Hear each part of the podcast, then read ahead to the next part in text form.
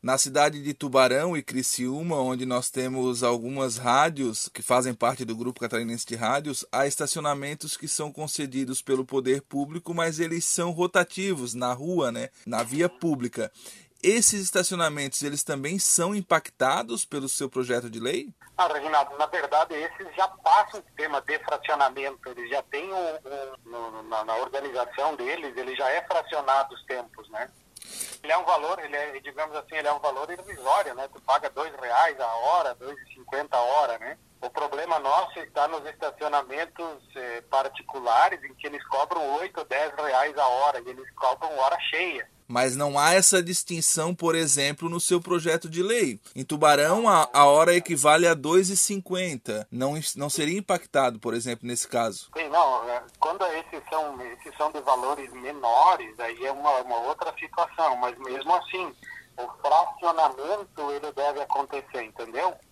Perfeito. Se for dois, se for dois reais a hora e tu usou meia, tu paga um real. A ideia é essa, entendeu? Nesse sentido de intervir dentro de, um, de uma empresa, porque esses estacionamentos eles se constituem enquanto empresa, eles pagam impostos. É, isso não haverá algum tipo de empecilho dentro da própria Assembleia Legislativa com essa proposta? Olha, vai ter vários empecilhos. Primeiro que tem deputado que é sócio de, de estacionamento e não vai aceitar. Opa! Né? Segundo porque tem lobby de, de esses empresários que, que bancam a construção dos shopping centers que tem interesse também que não se mexa, então vão para cima dos deputados. É, então é, tem o sindicato dos, dos donos de estacionamento que já vão para cima também. Então esse é, não, não é uma coisa tão simples e tão fácil, né? Sabe que assim tem o direito do consumidor, o povo tem o seu direito, mas tem aqueles que não querem muito saber do direito do povo, né? Então, para esses ouvintes que nos acompanham em todas as rádios do Grupo Catarinense de Rádios, para eles entenderem, a sua proposta é fracionar o pagamento. É, se você não fica 10 minutos, paga 10 minutos e não uma hora. Se você fica 3 minutos, entrou, é, esqueci de algum documento, voltou, não paga aquela uma hora, paga apenas os 3 minutos daquele tempo que você permaneceu no estacionamento. Como é que está o andamento do processo? Quais são os trâmites agora? Já foi apresentado enquanto projeto de lei? O que, que vem pela frente?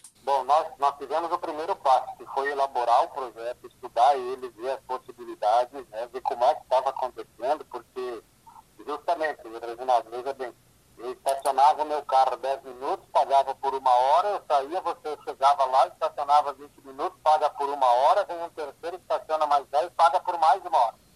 Dentro de uma hora, muitas empresas estavam ganhando 13. Fizemos uma regulamentação de fracionamento como direito do consumidor para mim pagar pelo que eu uso.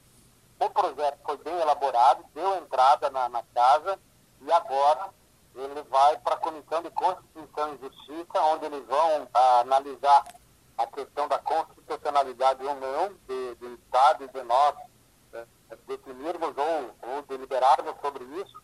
E tem parecer dizendo que isso não é, é dever ou de, do Estado nem da Assembleia discutir, e tem parecer dizendo que sim, como direito do consumidor, o artigo 5 é versar sobre o que interfere no consumidor dentro do Estado. Então, discute-se a constitucionalidade dele para depois ir para o plenário. Deputado, surgiu mais um questionamento. É, quando se fala que não é competência da Assembleia, nós vamos ter o choque aí com várias prefeituras que concederam, que fizeram projetos de lei para aprovar a concessão, inclusive, de desses estacionamentos. Como é que ficaria nesse sentido? É, se prevalece a lei do Estado em cima das demais? Na verdade, assim, prevalece a lei do Estado. Havendo uma lei estadual que regulamenta, os municípios eles passam a reeditar a lei deles baseada na nova lei do Estado, entendeu? Eles fazem uma adequação às leis municipais. E ontem o, o presidente do sindicato dos donos de estacionamento dizendo que vão,